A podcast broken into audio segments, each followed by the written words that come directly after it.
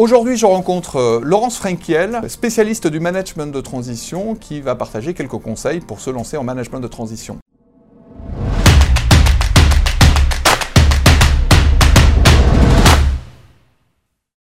Bienvenue dans Allo Mission, la chaîne du travail indépendant en mode mission.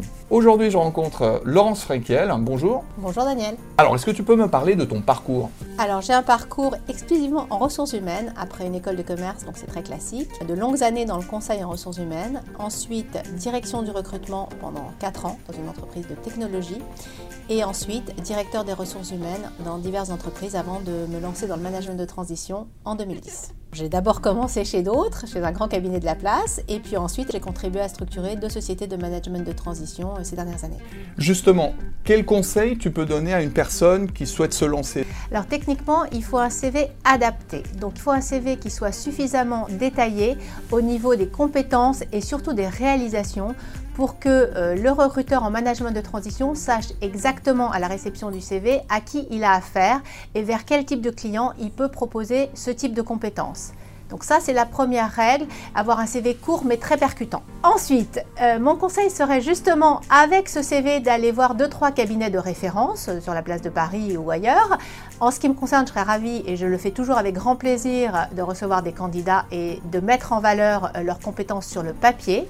Et ça, c'est très important puisque euh, c'est la première porte d'entrée vers la mission. Le client euh, ne vous connaît pas et euh, ce qu'on va lui présenter, c'est un parcours avec des compétences et des expériences immédiatement transposables sur le terrain. Troisièmement, eh bien, il faut se lancer, c'est-à-dire qu'il faut toujours commencer par une première mission pour se frotter à la réalité du terrain, savoir si ce type de collaboration à l'entreprise peut convenir, puisque évidemment, ça requiert une personnalité particulière, adaptée adaptable, rapide et qui entre dans le vif du sujet euh, tout de suite avec les équipes.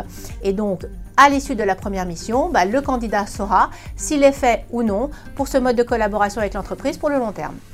Alors justement, par rapport au CV, est-ce que tu peux euh, donner euh, quelques conseils? Un CV, c'est une carte de visite.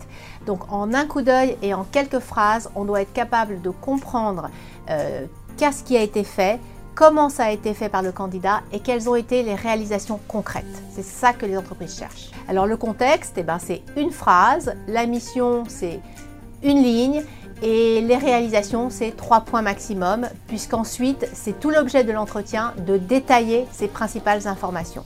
Est-ce qu'il y a des candidats pour qui le, management de transition peut ne pas convenir, tout simplement? Typiquement, pour euh, s'orienter vers une carrière de management de transition, il faut quand même avoir une appétence au risque mesuré bien sûr, euh, réel. C'est-à-dire que par définition, le management de transition, c'est une mission pour un client et c'est temporaire. Ça veut dire qu'à un moment, on sera euh, sans mission et qu'il va falloir trouver une autre mission. Donc je pense qu'il ne faut pas être stressé précisément par cette période d'intercontrat, ce que dans le conseil on appelle être sur la plage. Il faut beaucoup cultiver son réseau pendant la mission et en dehors des missions et il faut une grande capacité d'adaptation. Par ailleurs, moi, je déconseille le management de transition à des personnes qui auraient fait toute leur carrière dans la même entreprise, parce que ça, c'est assez peu euh, vendable sur le marché, sauf bien entendu si c'est au sein d'un grand groupe et que la personne a multiplié les expériences dans des, domaines très très divers. Sur le management de transition, je pense qu'il faut aussi pouvoir euh, se déplacer. Euh, on a rarement des missions à Paris ou même en région parisienne, surtout dans l'industrie qui est mon secteur de prédilection. Donc il faut être prêt à partir le lundi matin de chez soi à rentrer le vendredi soir, à avoir une amplitude de travail pendant la semaine euh, importante et euh, à retrouver sa famille uniquement le week-end, voire euh, moins si on est, on est sur une mission très loin et à l'étranger. Donc voilà, il y a quand même des contraintes au niveau, au niveau familial, au niveau amical et ce sont des contraintes qu'il faut accepter qui vont de pair avec bah, le, le, projet qui s'arrêtera quand, quand la mission n'aura plus lieu d'être. Est-ce que tu as des mises en garde pour des managers de transition? Alors, quand on est manager de transition, il, faut plaire à trois personnes en fait. Euh, c'est ça qui est compliqué. Il faut plaire euh, au consultant euh, qui est dans, dans, le cabinet de management de transition. Il faut plaire au client qui est le donneur d'ordre. Et il faut et surtout plaire aux équipes. Parce que contrairement à un consultant, le manager de transition est quelqu'un d'opérationnel, il travaille au sein des équipes, avec les équipes, Et clairement, euh, il est indispensable d'être accepté euh, tout de suite par les équipes, même si la mission est une mission, on va dire, avec un enjeu euh, de restructuration. Ça, ça arrive assez souvent. ce projet, ce, type de projets ne peuvent, ne peuvent aboutir que si le contact passe bien. Et même si c'est tendu, il faut qu'il y ait un bon contact avec les équipes. Alors Laurence, tu as structuré plusieurs sociétés de management de transition que tu as dirigées et aujourd'hui tu as créé la branche management de transition de Amanora. J'ai rejoint il y a peu le cabinet Amanora Technologies, qui est à l'origine d'une société d'ingénierie, donc le même principe que le management de transition, mais pour les métiers techniques, donc à la fois ingénieur et technicien, pour développer la partie management de transition, donc plutôt pour les fonctions support, et sur quatre types de fonctions. La première, la direction générale, très opérationnelle. La seconde, la direction industrielle, bien entendu. La troisième, la direction des ressources humaines, puisque ça c'est ma spécialité depuis toujours. Et puis enfin, la direction financière. As-tu un dernier conseil, Laurence, euh, pour un manager qui souhaite se lancer? Mon conseil, c'est un conseil qu'un vieux DRH m'avait donné quand j'ai commencé ma carrière, c'est le train ne passe jamais deux fois.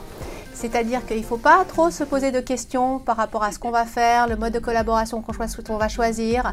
Euh, le monde du travail va vite, il évolue de plus en plus vite, le mode de collaboration avec les entreprises change, on n'est plus dans le salariat à vie et depuis longtemps. Donc mon conseil, c'est euh, si quelque chose vous plaît, quelle que soit la forme contractuelle, c'est d'essayer, c'est de tester. Et de toute façon, aujourd'hui, un parcours professionnel sera fait de plusieurs expériences en CDI, en CDD, en management de transition, en création pourquoi pas. Et c'est ça qui fait la valeur du candidat sur le marché du travail.